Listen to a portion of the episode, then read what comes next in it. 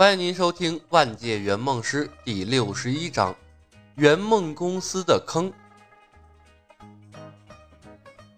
不败女，无论射击还是格斗，基础训练都很重要。我们需要通过成千上万次的练习，形成快速反应的肌肉记忆，这样在对敌的时候，才能条件反射的做出最正确的应对动作。不败女。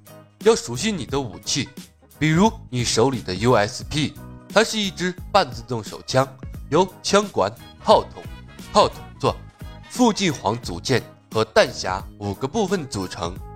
整枪有五十三个零部件，枪长三百八十毫米，适用点四五 ACP 子弹。握枪姿势必须正确，用你的左手握住枪筒，把枪把对准你的虎口中心。用手掌找到最舒服的位置握紧。立式射击，我们一般采用对等三角的射击姿势，身体重心稍向前倾，双臂平举，锁定肘关节，握住枪，双手下垂，然后迅速指向你的目标，查看是不是你的瞄准目标。任何训练都是枯燥而且乏味的，整整一天的时间。李牧的耳边回荡的都是大老爸咆哮的声音。魏子琪是个白丁，他不得不从最基础的知识开始讲解。不得不说，李牧找对了教练。毕竟大老爸是过来人，拥有丰富的带娃经验，而且啊，为了梦想，他可以倾尽全力。他严苛的执行制定好的训练计划，于是。这便苦了小萝莉魏子琪。除了一开始他乐呵呵的开了几枪过了过瘾，剩下的时间都是在基础训练中度过的。拆解组装 USP 二百次，站立式出枪双手瞄准一千次，单手出枪一千次，移动出枪一千次。小萝莉一整天的脸耷拉的就跟苦瓜一样。偏偏啊，连叫苦叫累都做不到，因为李牧根本没给他苦累的机会。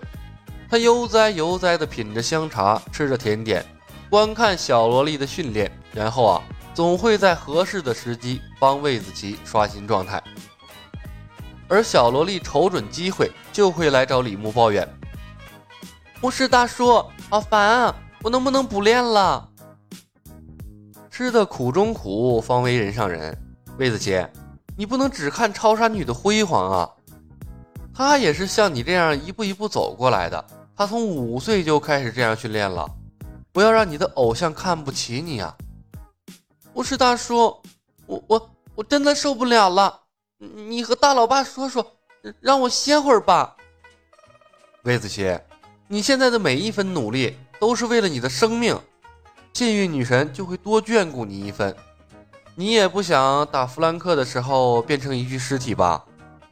想想你的父母，他们养育了你十年，结果却收获了一具尸体，那该有多伤心！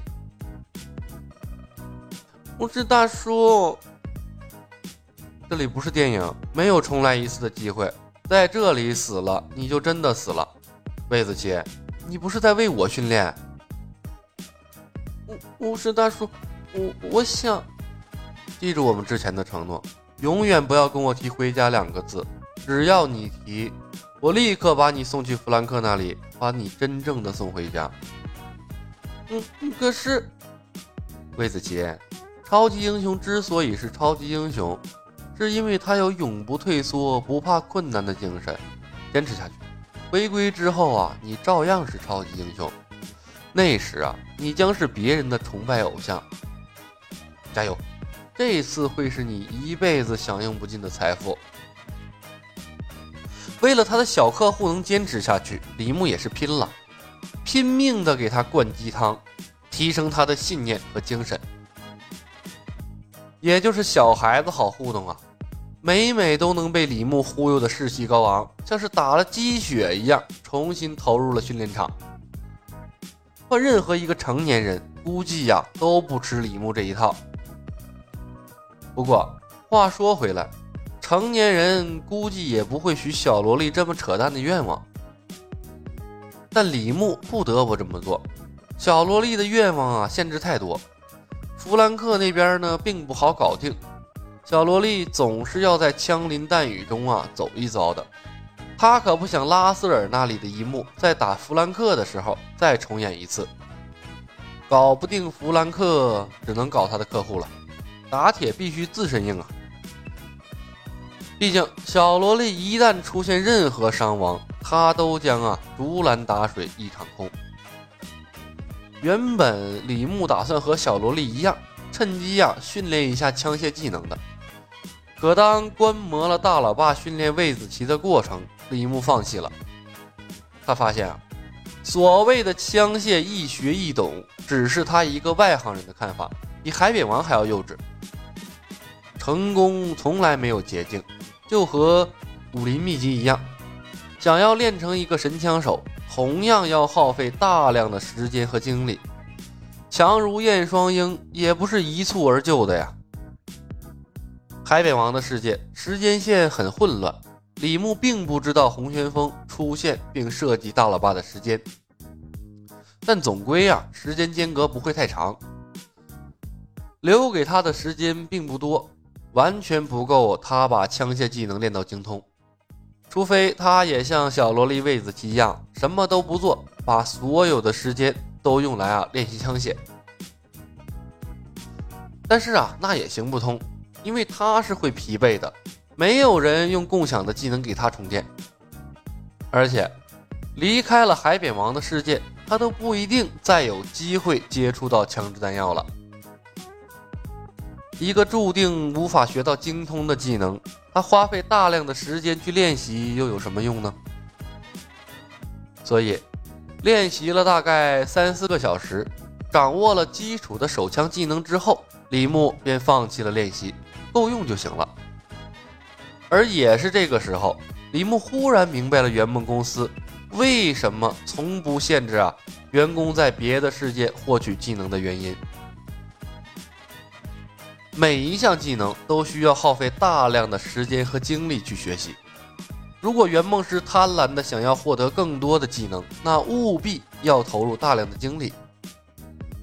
一个人的精力毕竟有限，想想他在小李飞刀的世界，一路走一路浪，最终完成了任务，那不正是因为心无旁骛的原因吗？但凡他停下了脚步去学习任何一项武功技能，说不定啊。任务早都已经失败了，首鼠两端，难免顾此失彼。一旦圆梦的任务失败，圆梦师的损失啊更多。倒不如一开始就做好本职工作，踏踏实实的帮客户完成任务，去获取公司的圆梦币，然后啊用圆梦币提升四维属性，到最后自然也就强大起来了。更何况。客户的梦想千奇百怪，你花费了大量的心思学到的技能，在不同的世界不一定能起到更大的作用。比如手枪，在类似于蜀山、诛仙这样的仙侠世界，那能起到的作用啊，简直就是微乎其微。莲花宝剑在那样的世界里面，那都是个屁。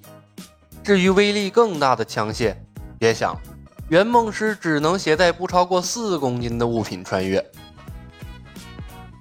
想明白了这一点，李牧一阵阵的后怕，感情圆梦公司坑的不只是技能，不只是客户，还有人心呢。